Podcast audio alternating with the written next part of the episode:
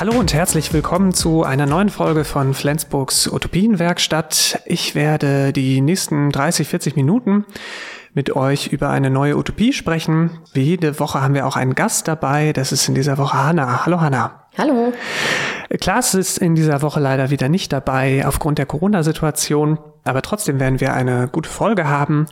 Wie in jedem Monat werden wir uns eine konkrete Utopie vornehmen und so ein bisschen darüber sprechen, ja, wie man mit neuen Ideen Flensburg und die Welt ein bisschen besser machen kann. Wir wollen dabei nicht unbedingt bis ins kleinste Detail und ähm, bis in die realistische Ausführung gehen, sondern einfach ein bisschen ins Träumen geraten und über neue Ideen sprechen. Das wird in dieser Woche oder in diesem Monat Hanna sein. Hanna ist Autorin, Aktivistin und manchmal auch Schnapsverkäuferin in der ganzen Bäckerei und derzeit in Flensburg aktiv bei der Besetzung des Bahnhofswaldes. Ja, sie lebt viele unterschiedliche Lebensentwürfe oder alternative Lebensentwürfe. Genau, über diese vielen Lebensentwürfe wollen wir so ein bisschen sprechen heute. Aber bevor wir damit beginnen, was du eigentlich zu machst, Hanna, vielleicht die Einstiegsfrage. Was bedeuten denn Utopien für dich? Ich glaube, dass in dem Moment, wo ich sehe, dass irgendwas nicht so läuft, wie ich es mir wünsche, dass total wichtig ist, drüber nachzudenken, wie es denn sonst laufen könnte. Weil ich anhand von dem, was ich im Jetzt und Hier beobachte, mir überlegen kann, was ich mir dann wünschen würde, wie es alternativ aussehen könnte. Und dann kann so eine Utopie halt immer auch ein, Ansporn sein, eine Motivation sein, zu sagen, hey, ich habe irgendwo erlebt, dass es anders geht, ich habe irgendwas ausprobiert, lass uns gemeinsam irgendwie einen anderen Umgang miteinander, mit Dingen, mit Konflikten etc. ausprobieren, um zu sehen, ob es nicht doch auch im Größeren anders gehen könnte. Also ich glaube, ganz häufig sind Utopien so ein Antrieb, ohne dass es die eine fertig ausgemalte Endversion äh, gäbe oder Endvision, die irgendwie alle genau teilen, ist es trotzdem halt so das Gefühl von auf etwas zuarbeiten oder gemeinsam ausprobieren, dass was anderes möglich ist. Du probierst ja selber auch ganz viel aus ähm, mit verschiedenen Lebensentwürfen. Dein Werdegang ist nicht so wie man ihn von anderen Menschen vielleicht kennt mit Studium und oder Ausbildung und ähm, Berufsleben. Da sprechen wir auch gleich noch darüber. Wie sieht denn gerade oder wie lebst du denn gerade als Aktivistin mal, um, um dieses Wort zu benutzen? Also gerade lebe ich äh, zwischen dem Wohnprojekt, in dem ich üblicherweise wohne, und der Baumbesetzung am Bahnhof. Und das bedeutet für mich auch das Pendeln zwischen zwei in einigen Fragen ähnlichen Welten und in einigen Fragen sehr unterschiedlichen Welten, weil natürlich einfach die Alltagsherausforderungen sehr unterschiedliche sind. Die Baumbesetzung äh, gibt's ja jetzt schon seit Oktober und am Anfang habe ich tatsächlich auch noch eins meiner Bücher fertig geschrieben. Das heißt, ich saß immer mal entweder mit meinem Laptop an der Mahnwache oder mit einem Probeausdruck und habe mir dann irgendwie Fehler markiert und noch irgendwelche Anmerkungen da reingeschrieben und den anderen Leuten auf der Besetzung diese Texte gezeigt und gesagt, hier, lest doch mal, sag doch mal und habe da quasi wirklich das Buch fertiggestellt, was zwischendurch auch sehr anstrengend war, gerade weil dann noch irgendwas mit der Druckdatei nicht richtig war und ich dann irgendwie immer so zwischen Baumhaus und doch mal irgendwie einen Tag äh, zu Hause noch wieder irgendwelche Dinge anpassen und ändern und neu hochladen musste. Ich bin sehr froh, dass dieses Buch jetzt gedruckt ist oder dass die beiden Bücher gedruckt sind, die wir gerade fertiggestellt haben und habe jetzt in den letzten Wochen immer mal wieder Lesungen gehabt, wo ich dann halt irgendwo hingefahren bin, von wo aus eine Lesung gestreamt wurde. Und das bedeutet für mich dann halt immer, dass ich so aus dieser Besetzungswelt rausgehe und dann irgendwie einen Tag woanders hinfahre, da dann erstmal wieder in erster Linie Autorin bin und dann wieder zurückkomme in meine zwei Schlafsäcke und zu den Herausforderungen, wer eigentlich neues Trinkwasser holt und wer eigentlich irgendwie Geschirr abspülen geht. Würdest du sagen, dass dein Leben dann schon sehr viel ja, Utopien enthält oder dein, ja, dein derzeitiges Leben davon bestimmt ist, Utopien auszuleben? Ich mag da den Begriff der Halbinseln gegen den Strom. Also es gibt auch ein Buch, was so heißt, und ich finde das eine eigentlich ganz schöne Beschreibung, dass so widerständige Projekte immer so ein bisschen was von beidem haben. Also dass sie auf der einen Seite quasi äh, Ausgangspunkt für Protest sind und für einen, für einen dagegen und auf der anderen Seite halt immer der Versuch sind, es irgendwie miteinander schon anders zu gestalten. Aber ich glaube, dieses Ambivalente steckt da immer drin, weil ich das auch gar nicht wollen würde. Ich habe gar keine Lust, mich in meine kleine heile Welt zurückzuziehen und in dieser kleinen heilen Welt dann irgendwie mit anderen Menschen es irgendwie für uns so, so gut wie möglich zu machen, sondern ich will ja zwischendurch auch die Leute aufhalten, die den Planeten kaputt machen, um es mal so ein bisschen pathetisch runterzubrechen. Und deswegen glaube ich, braucht es diese Halbinseln. So, da gibt es dann natürlich Ansatzpunkte von utopischem. Also, na klar gibt es bei so einer Besetzung keinen Chef oder keine Chefin. Natürlich haben wir keine starren Hierarchien, wer irgendwelche Dinge bestimmt. Natürlich ist das ein Raum, wo sich ganz unterschiedliche Leute ausprobieren können. Also in dem Sinne ist es natürlich schon der Versuch, Dinge anders zu machen. Und klar ist das gemeinsame Essen irgendwie vegan. Und ähm, natürlich sind bei uns irgendwie Leute nicht weniger wichtig oder wichtiger, wenn sie eine akademische Laufbahn hinter sich haben, etc. Also in der Frage ist es natürlich der Versuch, irgendwie anders miteinander umzugehen. Nichtsdestotrotz sind wir natürlich alle auch davon beeinflusst, wo wir so herkommen und sind alle immer noch Teil dieser restlichen Welt und können das ja auch nicht einfach ablegen. Das heißt, natürlich macht es einen Unterschied, wer von den BesetzerInnen in Flensburg auch noch eine warme Wohnung mit Zentralheizung hat und wer das halt nicht hat. Und ganz ausblenden lässt sich das natürlich nicht. Jetzt haben wir schon ganz viel äh, von dieser einen Halbinsel, nämlich der Bahnhofswaldbesetzung gesprochen. Willst du kurz umschreiben, worum es dabei geht? Äh, es gibt zwei Investoren, ähm, die am Bahnhof in diesem kleinen Grünstückchen, wenn man vom Bahnhof runterläuft, vor der Post auf der linken Seite ein Hotel und ein Parkhaus bauen wollen. Und die Stadt hat deswegen dieses Grundstück auch an diese Investoren verkauft. Und wir halten das aus mehreren Gründen für falsch. Zum einen halten wir den Bau von Parkhäusern in Innenstädten für vollkommen falsch, weil wir glauben, dass der motorisierte Individualverkehr, also die Autos aus den Innenstädten raus müssen und nicht reingeholt werden. Und die Propaganda der Politik, dass ein Parkhaus am Bahnhof den Verkehr auf die Schiene verlagern würde, halten wir für totalen Blödsinn. Wir glauben, dafür bräuchte es, wenn überhaupt, dann Pendlerparkplätze am Stadtrand und deswegen sind wir grundsätzlich gegen neue Parkhäuser in der Innenstadt, weil wir glauben, das zementiert eher eine auf motorisiertem Individualverkehr basierende Verkehrspolitik.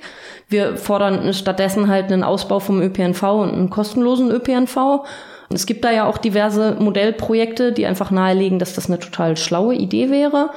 Zum anderen sind wir auch nicht besonders große Fans von neuen Hotels. Das äh, reiht sich aus unserer Sicht so ein bisschen in diese Gesamtkritik an Gentrifizierung ein, dass wir einfach gar kein Interesse daran haben, dass Flensburg irgendwie eine Großstadt werden sollte oder immer weiter wachsen oder mehr Tourismus kriegen sollte. Also aus unserer Sicht gibt's hier genug Tourismus und ähm, die Preise sind schon teuer genug.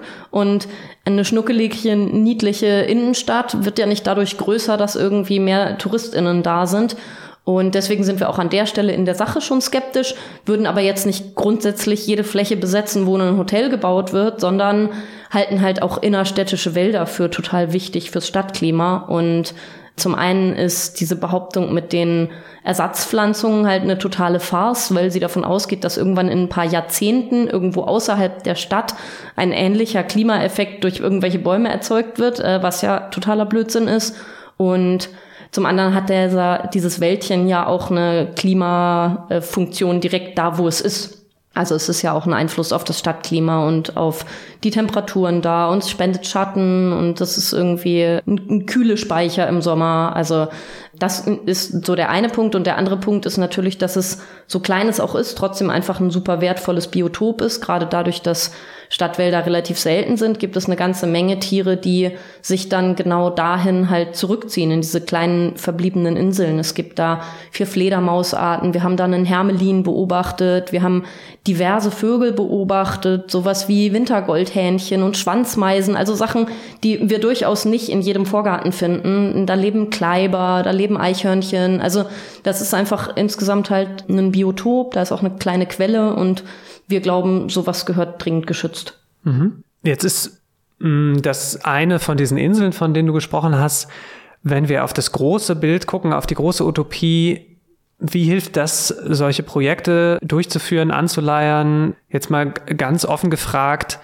eine bessere Welt zu erzeugen? Ich glaube, dass wir uns ganz viele Dinge gar nicht vorstellen können, weil wir so sehr von dem geprägt sind, äh, in dem wir drinstecken, dass unser Hirn tatsächlich nicht in der Lage ist, einfach Tabula rasa zu machen und sich eine schöne Gesellschaft auszudenken, sondern ganz schnell an die eigenen Schranken stößt von dem, wo wir glauben, dass es nicht geht, weil es immer schon so war, dass es nicht ging oder uns jedenfalls erzählt wird, dass es immer schon so war, dass es nicht ging.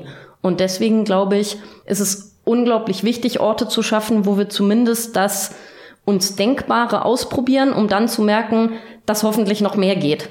Und deswegen braucht es diese Orte des Ausprobierens, weil ich glaube, dass es nicht möglich ist, dass wir uns heute zusammensetzen und überlegen, was alles ginge. Wenn wir uns zum Beispiel überlegen, wie lange es undenkbar war in der klassischen Arbeitswelt, dass es flachere Hierarchien gibt. So, und heute ist das Teil von klassischer Unternehmensberatung, dass flachere Hierarchien auch zu einem besseren Arbeitsklima führen können. Ich will damit jetzt nicht den Kapitalismus verteidigen und sagen, man kann den irgendwie toll gestalten, aber ich will sagen, das, was Menschen für denkbar halten und für erstrebenswert und für überhaupt möglich, hängt von dem ab, was sie erleben. Und mit dem, was wir erleben, ändert sich dann auch das, was wir uns überhaupt vorstellen können. Und deswegen glaube ich, braucht es so Orte, an denen egal ist, ob du Papiere hast oder nicht, ob du als legal giltst oder nicht, an denen äh, egal ist, ob du eine akademische Laufbahn hast oder nicht, an denen auch egal ist, ob du Geld hast oder nicht, weil es einfach an bestimmten Orten keine Rolle spielt und dann möglich macht, dass wir die Gesellschaft halt anders denken, potenziell ohne akademische Titel, ohne privates Geld vielleicht auch, etc. Für mich stecken da jetzt so zwei Dinge drin. Einmal den ja, Möglichkeitsraum zu erweitern, Menschen zu ermöglichen, andere Dinge zu denken, anders zu handeln. Und andererseits klangen hier und da auch immer so ein paar Endpunkte an, Ziele, auf die du hin willst. Gibt es da ganz konkrete Sachen, die du für utopisch hältst, aber dennoch erstrebenswert? Ich glaube, ein ganz gutes Beispiel für sowas ist, dass ich mir eine Welt ohne Polizei wünsche und dass das in der hiesigen Debatte, glaube ich, gerade was ist, was überhaupt nicht anschlussfähig ist, wo Leute sagen, ja, die spinnt ja total. Aber wenn wir zum Beispiel in die USA gucken, dann ist mit diesen ganzen Protesten und Aufständen nach den rassistischen Morden der Polizei eine Stimmung entstanden, in der tatsächlich Kampagnen, die eine Abschaffung oder jedenfalls eine deutliche Verkleinerung der Polizei fordern, plötzlich riesigen Nährboden haben, wo Leute sagen, ja, das stimmt, lass uns grundsätzlich diese Institution in Frage stellen. Gibt es nicht eigentlich die Möglichkeit, die Welt ohne Polizei zu denken?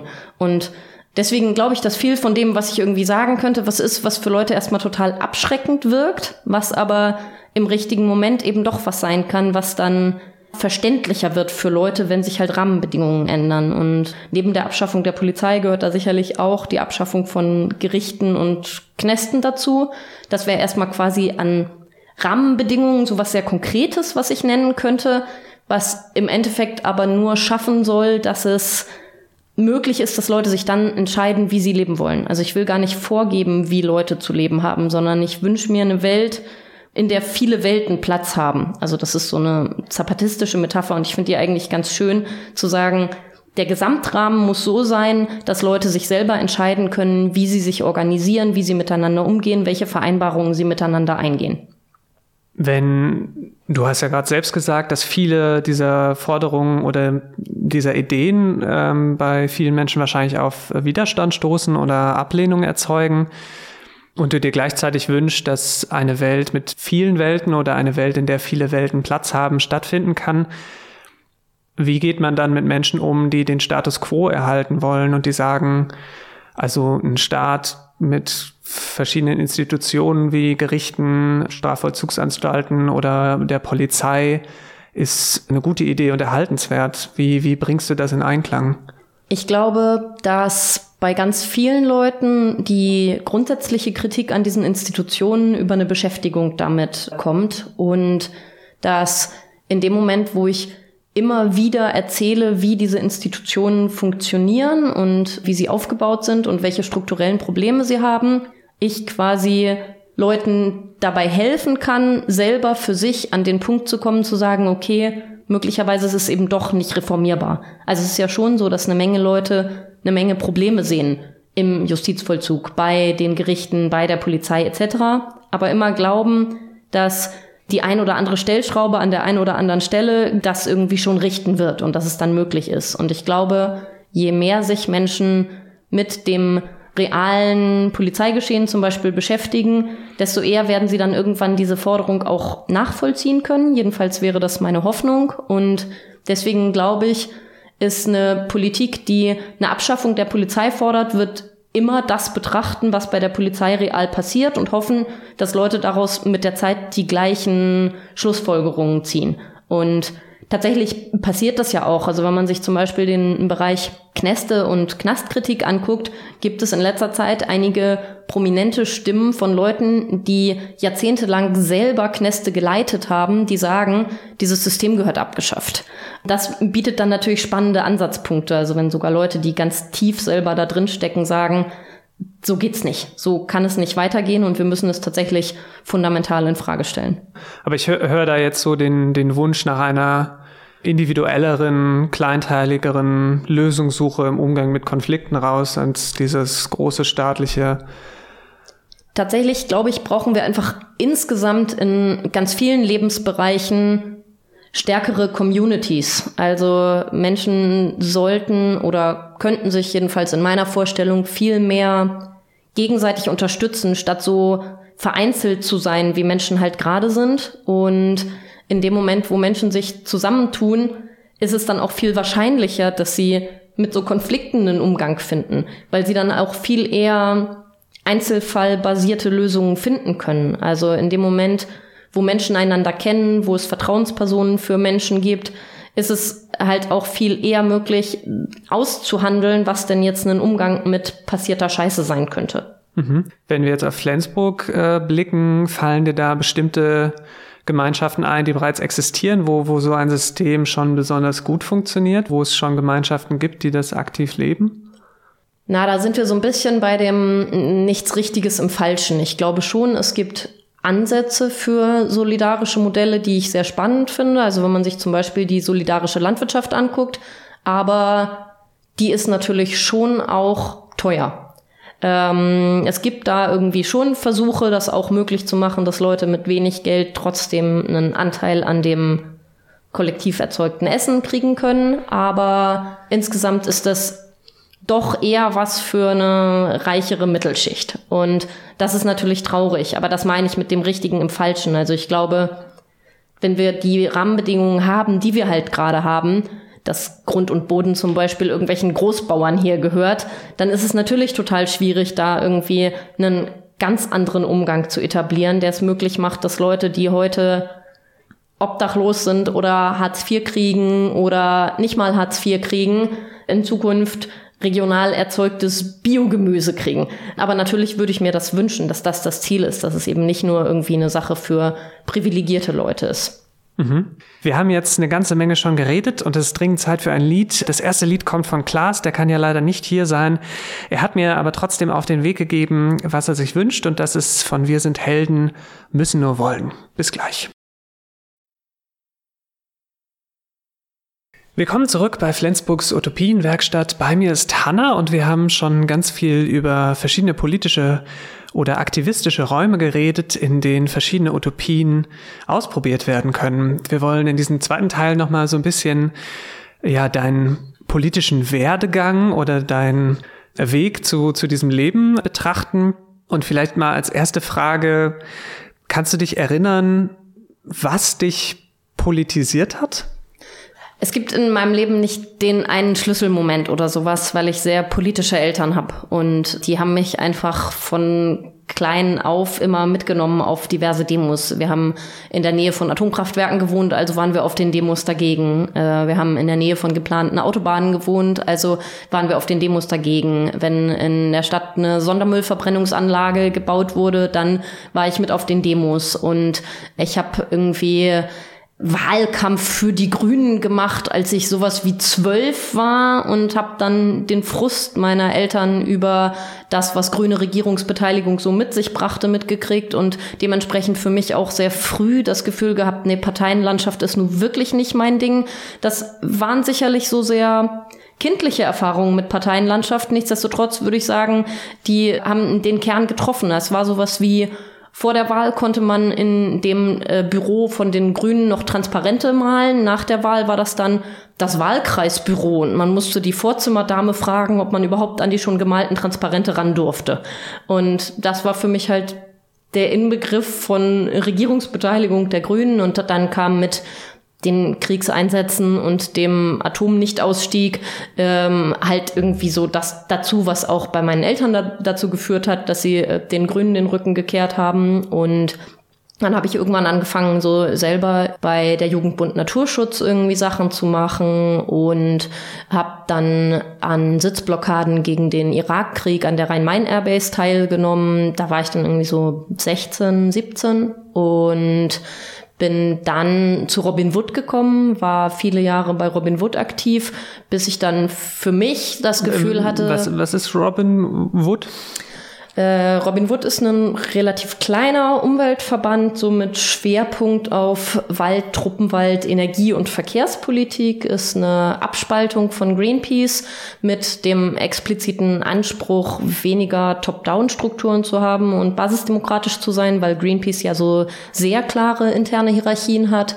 Und da ist Robin Wood quasi das basisdemokratische Gegenstück. Und da habe ich auf jeden Fall sehr, sehr viel gelernt, für mich aber dann im Laufe der Jahre eben auch gelernt, dass ich gar keine Lust habe auf so klassische Vereinspolitik, weil ich irgendwann den Eindruck hatte, dass die selbst geschaffene Bürokratie eben doch einen Großteil der Zeit verschlingt. Also wenn ich eine Aktion machen will und ich erstmal fünf Anträge an verschiedene Gremien formulieren muss, bevor ich mich in die Innenstadt stellen darf, um Flugblätter zu verteilen, dann lähmt mich das mehr, als dass mir dieser Vereinsrahmen hilft. Und das war für mich dann irgendwann der Punkt, wo ich das Gefühl hatte, okay, ich habe da viel gelernt, ich nehme da viel mit, ich nehme da auch viel Gutes mit, aber es ist nicht mehr mein Weg. Und ich dann halt auch immer skeptischer geworden bin, was so Vereinsorganisierung angeht. Auch weil ich glaube, dass in dem Moment, wo Vereine Hauptamtliche anstellen, das zu einem internen Hierarchieproblem werden kann. Und ich das deswegen eigentlich viel charmanter finde, wenn Initiativen sagen, dass sie das Geld, was sie haben, in gemeinsame Infrastruktur investieren, statt in Hauptamt. Das ist natürlich eine große Herausforderung, aber ich finde, da lässt sich viel lernen von der Jugendumweltbewegung der 90er Jahre, wo es sogenannte Projektwerkstätten gab, von denen es einige auch heute noch gibt, wo Leute gesagt haben, lasst uns doch, statt uns selber feste Stellen zu schaffen, Häuser kaufen und diese Häuser ausrichten und die dann als offene Projektwerkstätten all den Leuten zur Verfügung stellen, die Lust haben, an Aktionen und Kampagnen zu arbeiten. Und das finde ich irgendwie einen sehr charmanten Gedanken, zu sagen, okay, wir wollen diese Hierarchie nicht, wir wollen auch die Konkurrenz um die dann ja wenigen bezahlten Hauptamtsposten nicht, sondern entscheiden uns, Infrastruktur offen zur Verfügung zu stellen und das Geld, was wir haben, in Infrastruktur zu stecken. Und ein Teil dieser äh, Projektwerkstätten waren dann durchaus auch Orte und sind es zum Teil heute noch, wo Leute auch übernachten können, wo Leute auch irgendwie ihr Bett und einen Kleiderschrank haben. Aber es sind halt nicht in erster Linie Wohnprojekte, sondern es sind eben Werkstätten für Projekte. Und in genau so eine Projektwerkstatt hat es mich dann irgendwann auch verschlagen. Das hat mich auf jeden Fall auch sehr geprägt. Und da habe ich auch eine ganze Menge so über die Möglichkeiten und aber auch Herausforderungen selbstorganisierter Arbeit gelernt für mich. Und war dann eine ganze Weile sehr viel unterwegs. Also äh, hatte gar nicht in dem Sinne ein festes Zuhause, sondern war so in vielen Städten und in vielen Projekten zu Hause. Das hat mir auf jeden Fall gut getan. Ich habe da sehr viel Welt und Bewegung gesehen, viel für mich mitgenommen, viel gelernt und hatte natürlich auch dadurch die Möglichkeit, einfach da hängen zu bleiben, wo ich dann gerade so war. Also das war für mich deswegen auch spannend. Irgendwann hat sich dann aber hier halt die Chance geboten, dass wir das Projekt, in dem ich ohnehin viel war, also die Senffabrik auch kaufen können. Und das war dann für mich so einer der Anlässe zu sagen, okay, dann bin ich mehr und auch verbindlicher in Flensburg, damit dieses Hauskaufprojekt halt funktioniert. Und das haben wir die letzten Jahre gemacht und jetzt gehört es uns. Schön. Äh, Senfabrik ist ein alternatives Wohnprojekt, kann man das so sagen? Genau, ein Wohn- und äh, Kulturprojekt, wobei wir natürlich gerade keine Kulturangebote in dem Sinne machen können, pandemiebedingt. Aber grundsätzlich gibt's bei uns halt auch eine Holzwerkstatt, eine Fahrradwerkstatt, insgesamt eine Metallwerkstatt Es treffen sich da Bands, um zu proben. Es gibt irgendwie ab und an mal Konzerte. Also das ist ein sehr vielfältiges Projekt. Mm, du, du machst vielfältige Projekte und hast aber auch eine sehr kritische Haltung gegenüber dem Ist-Zustand. Kommt es dann manchmal zu Widersprüchen in, in deinem Handeln? Und wenn ja, wie gehst du damit um? Also ich glaube, wir kommen gar nicht drum rum, auch Widersprüche in dem zu produzieren, was wir selber machen. Ein guter Freund von mir hat mal gesagt, wer viel macht, macht viel verkehrt. Und ich finde, da ist was dran. Also ähm, die wenigsten Fehler machen wir, wenn wir ungefähr gar nichts machen. Das wäre aber der größte Fehler, den wir machen könnten. Deswegen ist es immer eine Suchbewegung und immer natürlich mit äh, Problemen verbunden und Gerade wenn Menschen mit viel Erfahrung zusammenarbeiten mit Menschen mit weniger Erfahrung, ist natürlich immer die Frage, wie weit gelingt es mir da irgendwie auch mein Wissen weiterzugeben und wo bin ich dann aber auch an einem Punkt zu sagen, ich kann nicht den ganzen Tag Wissen weitergeben, ich mach's jetzt einfach, weil es mich halt nur ein Zehntel der Zeit kostet, Dinge einfach zu machen. Trotzdem reproduziere ich damit natürlich eine Wissenshierarchie und das macht Dinge dann schwerer zugänglich. Das ist natürlich immer einfach so eine so ein schmaler Grad zu überlegen, wie kriege ich das hin, dass ich den Leuten nicht zu viel abnehme, mir damit zu viel aufhalse, auf der anderen Seite aber auch nicht die ganze Zeit nur Dauer beschäftigt bin, damit Leuten Dinge beizubringen, weil mich das halt auch auf Dauer auslaugen und frustrieren kann. Aber sicherlich merke ich bei mir selber auch immer wieder, dass ich mal Dinge mache, die ich irgendwie im Nachhinein nicht für schlau halte und dass sich da auch mein politischer Fokus im Laufe der Jahre verändert. Also wenn ich früher noch Aktionen gemacht hätte, die an die Politik appellieren, würde ich das heute nicht mehr machen. Trotzdem würde ich jetzt nicht sagen, das war damals ein Fehler, weil ein Fehler wäre es ja nur, wenn ich das Gefühl gehabt hätte, ich hätte es da schon besser wissen müssen. Und ich glaube, so streng will ich da auch mit mir gar nicht sein. Mhm. Ich bin heute Morgen mit dem Fahrrad hierher gefahren und wir haben ungefähr drei Grad und Schneeregen gehabt. Wenn ich mir jetzt vorstelle, die Nacht im Wald verbracht zu haben, in einem Baumhaus, wie du das häufig machst, äh, kam mir die Frage, welche, welche Opfer sind äh, mit deinem Engagement verbunden oder empfindest du irgendwas als Opfer, das du bringst für deine Lebensweise? Also ich empfinde es tatsächlich gar nicht als Opfer. Das ist überhaupt nicht der Punkt, weil ich mir das ja schon ausgesucht habe, diesen, ich sag mal, kämpferischeren Weg. Das klingt vielleicht jetzt ein bisschen sehr verklärend, aber ich entscheide mich bewusst dafür, weil sich die Alternative für mich schlechter anfühlt. Ähm, also die Entscheidung, das nicht zu machen, wäre für mich auf jeden Fall die die schlechtere, die anstrengendere, die die auch in mir mehr kaputt macht, weil ich jetzt halt wenigstens versucht haben will zu kämpfen. Und trotzdem mache ich für mich meine Kompromisse und mein Kompromiss ist schon, dass ich auch ein bisschen auf mich achten muss und deswegen nicht die ganze Zeit da im Baumhaus wohne, sondern irgendwie hin und her pendel. Ich bin total dankbar, dass es Leute gibt, die die ganze Zeit in den Baumhäusern leben und ich habe das am Anfang auch gemacht und dann für mich gemerkt, ich habe zu viele andere Dinge im Leben, die mir so wichtig sind, dass ich sie nicht ganz sein lassen will. Also muss ich für mich einen Weg finden, das zusammenzupuzzeln. Und natürlich ist das immer wieder auch verbunden mit so einer Art schlechtem Gewissen, dass ich nicht in all die Projekte, die ich mache, 100 Prozent meiner Energie reinstecke. Aber ähm, auf der anderen Seite weiß ich auch, dass mein Tag halt nur 24 Stunden hat und ich dementsprechend für mich selber die Entscheidung treffen will äh, und muss, wie ich da meine Prioritäten setze und meine Zeit verteile. Ja.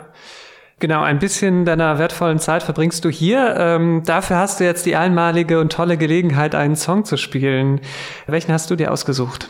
Ich habe mir ausgesucht Lied für meine radikalen Freunde von Walter Mossmann von Ende der 70er. Wer Walter Mossmann nicht kennt, ist ein äh, politischer Liedermacher und ich kann den euch nur sehr ans Herz legen.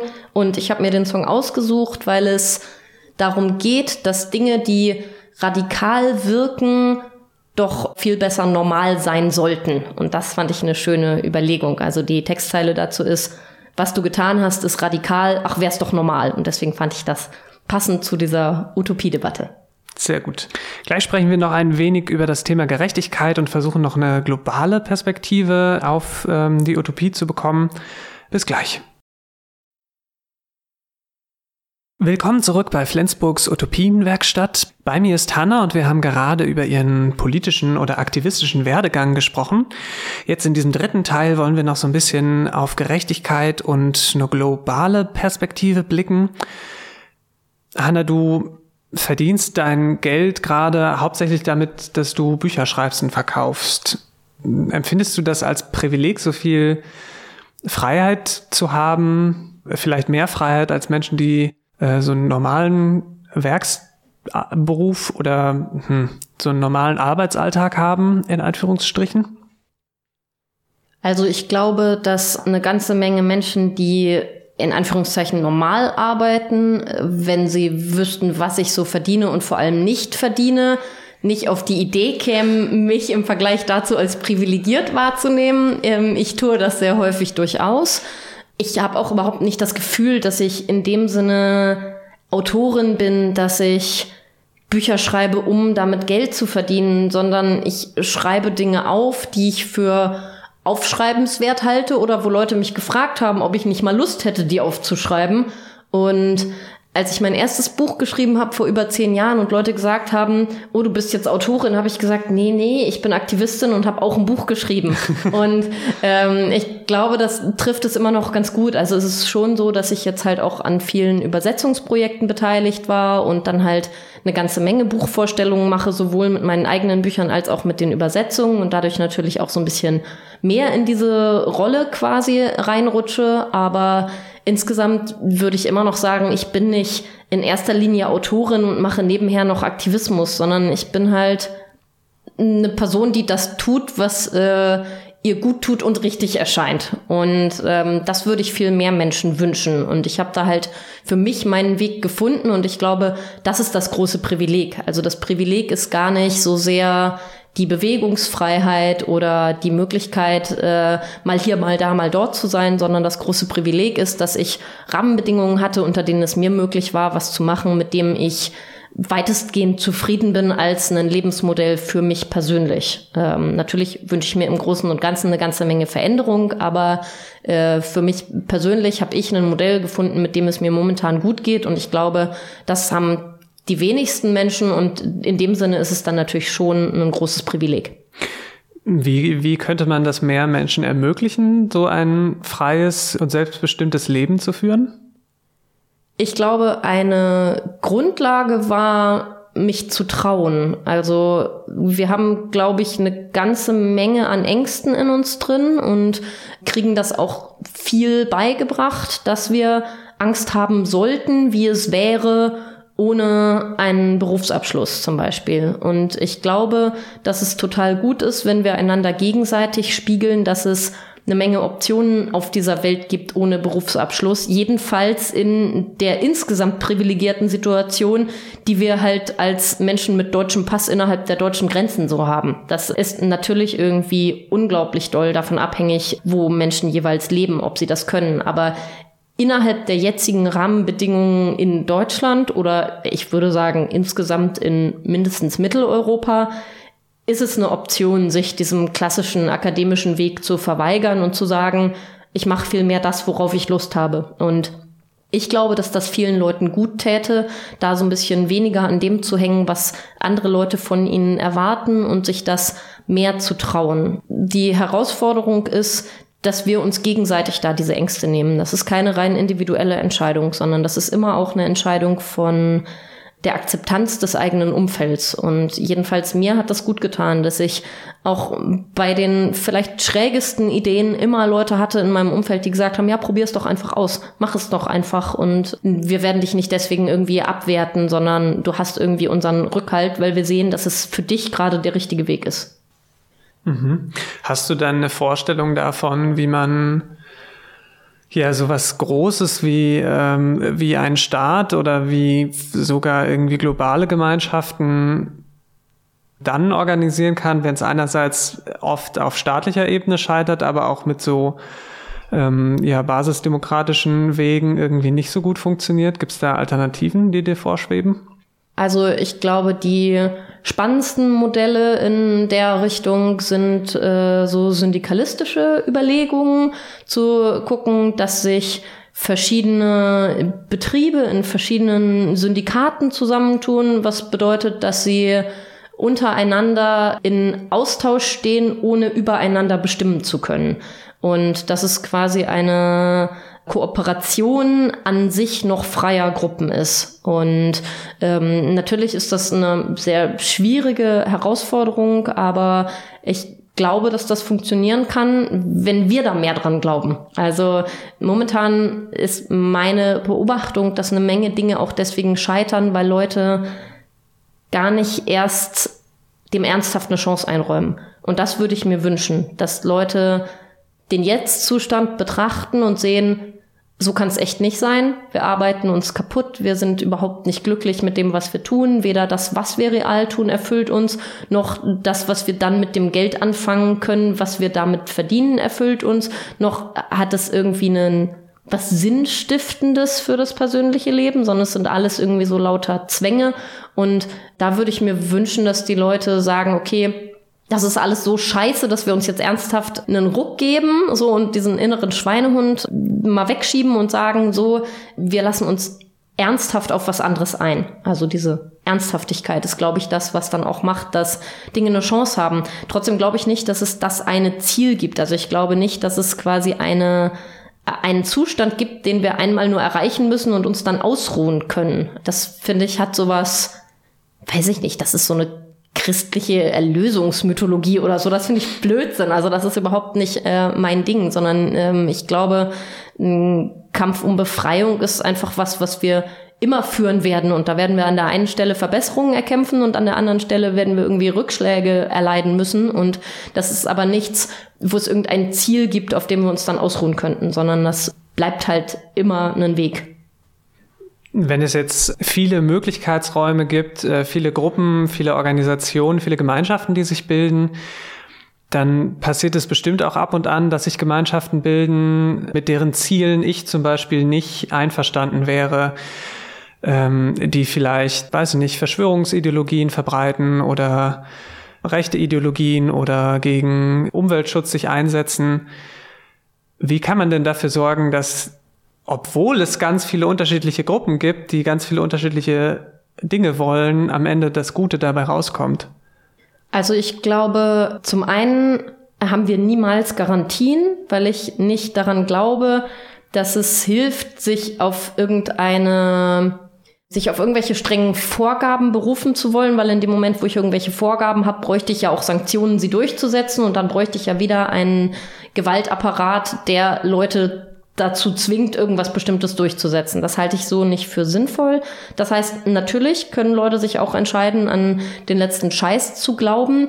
Für mich wird es, glaube ich, dann relevant, wenn sie zum einen Einfluss haben mit dem, was sie tun, auf andere Menschen. Also wenn sie nicht nur miteinander irgendwie Blödsinn praktizieren und miteinander auf eine Art leben, die ich falsch finde, sondern wenn sie entweder Leute dazu zwingen, dabei zu bleiben, die nicht dabei bleiben wollen, oder eine Außenwirkung auf andere haben. Und dann muss ich natürlich mir selber überlegen, okay, welche Form von Intervention finde ich persönlich jetzt gerechtfertigt. Das mache ich im Hier und Jetzt ja auch. Wenn Leute meinen, dass es in Ordnung wäre, ein Kohlekraftwerk zu bauen, dann entscheide ich mich, dass ich es mehr als nur in Ordnung finde, den Bauplatz zu besetzen. Wenn Leute meinen, es ist in Ordnung, weiter Kohleabbau zu betreiben, dann meine ich, ist es in Ordnung, die Bagger zu besetzen. Und das wäre ja in einer freien Gesellschaft nicht anders. Nur, dass es dann eben nicht den vermeintlich neutralen staatlichen Rahmen gibt, der aber ja momentan eher zu unseren Ungunsten in diese Konflikte eingreift. Also in dem Moment, wo ich entscheide, der Abbau von Kohle zerstört die Zukunft des Planeten, muss ich mich nicht nur damit auseinandersetzen, was denn eigentlich passiert, wenn ich mich dem Baggerfahrer in den Weg stelle, sondern ich muss mich zusätzlich damit auseinandersetzen, dass es auch noch den Staat gibt, der gerade versucht, dem Baggerfahrer zu seinem Willen zu verhelfen. Das heißt, ich glaube, ein Teil der Konflikte würde auch deswegen anders entschieden, weil die Kräfteverhältnisse dann anders aussehen. Also wenn wir nicht zehntausende PolizistInnen hätten, die sowas wie Castortransporte durchsetzen, wären Castortransporte auch nicht mehr möglich. Das mag nicht für alle Konflikte gelten, keine Frage, aber für einige gilt es, glaube ich, durchaus. Also ich glaube nicht, dass der Betrieb von zum Beispiel Kohlekraftwerken gerade möglich wäre ohne die Polizei. Mhm. Aber wenn wir jetzt überlegen, es gibt keine Polizei mehr, die irgendwie den Abbau von Wäldern schützt oder so oder irgendwie den, das Atomkraftwerk äh, oder die Transporte absichert, setzt sich dann nicht trotzdem automatisch die stärkste Gruppe immer durch, also die, die die größte Macht hat über andere Gruppen? Die Herausforderung wäre ja genau das zu vermeiden, indem wir an diesen Punkt kommen, dass Leute Herrschaft insgesamt in Frage stellen und deswegen versuchen, Strukturen aufzubauen, die das möglichst verhindern, dass es überhaupt Machtpositionen gibt. Und ich glaube, dass das halt ein immerwährender Prozess ist, dass Leute dann kritisch auch auf das gucken müssen, was quasi Nachbar-Communities tun oder was halt irgendwie in ihrer direkten Umgebung passiert. Und eine Garantie haben wir natürlich nie. Trotzdem glaube ich, müssen wir uns immer klar machen, dass die Gesellschaft, in der wir gerade leben, genau das ist. Also eine Absicherung der Macht des Stärkeren durch noch viel mehr militärische Stärke. Und deswegen glaube ich, dass es sehr attraktiv sein kann, ähm, das anders auszuprobieren. Es klang vielleicht vorhin so ein bisschen an, wir haben ja irgendwie du und ich die, die Freiheit, neue Dinge auszuprobieren. Ich habe einen Nebenjob, du hast äh, irgendwie auch Geldquellen und so. Ähm, wir sind nicht so darauf angewiesen, es gibt aber auch andere Menschen in Teilen der Welt, die viel mehr von den bestehenden Strukturen abhängen und auch deren Überleben irgendwie davon abhängt, eine Erwerbsarbeit zu haben. Wie können diese Menschen auch diesen Weg gehen und neue Möglichkeitsräume erschließen, andere Gemeinschaften suchen? Ich glaube, ich bin die Falsche, das zu beantworten. Also ich glaube, dass Menschen das für sich selber herausfinden müssen, was quasi Möglichkeiten für Freiheit in ihrer ganz realen eigenen Situation sind. Also das wäre ja total schräg, wenn ich als weiße Deutsche mir anmaße zu erzählen, was für Leute in El Salvador der richtige Weg wäre. Trotzdem glaube ich, dass ich, dass es in ganz vielen unterschiedlichen dass es unter unterschiedlichsten Rahmenbedingungen möglich ist, äh, sich mehr Freiheit zu erkämpfen. Und das zeigen ja zum Beispiel zapatistische Kaffeekollektive. Dass es eben auch in einer Gegend, die unglaublich stark davon geprägt war, sich vom Weltmarkt Kaffeepreise diktieren zu lassen, möglich war, einen Aufstand zu machen und zu sagen, so, wir machen das jetzt anders. Also da finde ich, ist tatsächlich die äh, zapatistische Revolution ein sehr, sehr gutes Beispiel, dass Leute sich gewehrt haben, die eben nicht aus dem reichen Mitteleuropa kommen. Super, wir starten gleich in den letzten kurzen Teil. Davor habe ich mir aber auch noch einen Song gewünscht und der heißt Happiness und kommt von Jonathan Jeremiah. Bis gleich. Willkommen zurück bei Flensburgs Utopienwerkstatt. Wir sind leider schon am Ende unseres Gesprächs mit Hanna. Wenn ihr selber mal dabei sein wollt bei der Utopienwerkstatt, schreibt uns gerne auch bei Kritik oder Anmerkungen entweder über Facebook oder unsere E-Mail-Adresse studis.flensburg at fridaysforfuture.es. Vielen Dank dir, Hanna, dass du heute dabei warst. Wenn man dich erreichen will, dich unterstützen will, wie kann man das tun? Also ich glaube, die einfachste Möglichkeit, mich zu erreichen, ist bei der Bahnhofswaldbesetzung vorbeizukommen und da freut sich auch der ganze Rest der BesetzerInnen. Das ist doch eine super Idee. Eine andere Möglichkeit, Hanna nochmal zu erleben, ist die Konferenz Zukunftsgestalten. Die organisiert der Studiengang der Transformationsstudien, zu dem auch Klaas und ich gehören. Und zwar vom 2. bis 5. Februar. Hanna hat schon zugesagt für eine Podiumsdiskussion als Teilnehmerin. Wir freuen uns riesig darauf. Alle Informationen dazu könnt ihr auf der Internetseite unter zukunftsgestalten.de herausfinden oder sogar auf Facebook und Instagram. Ja, Hanna, gibt's noch irgendwas, was du loswerden möchtest? Irgendwas, was beim Gespräch nicht äh, aufkam? Irgendein Schlusswort? Vielleicht noch ein kurzer Werbehinweis in eigener Sache. Ich mache ja auch eine Radiosendung und die könnt ihr immer sonntags hören um 16 Uhr auf Fratz oder sonst auf fratzig-vorgelesen.de nachhören. Das ist eine Hörbuchsendung mit politischen Texten und Hörbüchern und ich freue mich sehr, wenn das ein paar Leute mehr hören. Genau, Werbung ist auch nochmal ein gutes Stichwort. Der Utopien-Podcast ist in, ab sofort nicht nur auf Radio Fratz zu hören, sondern auch auf Spotify. Ihr findet uns unter Flensburgs Utopienwerkstatt. Dort könnt ihr auch alle vergangenen Folgen nochmal nachhören und wir freuen uns, wenn ihr dabei seid. Bis dahin wünschen wir euch einen schönen Monat und bis zum nächsten Mal. Tschüss. Tschüss.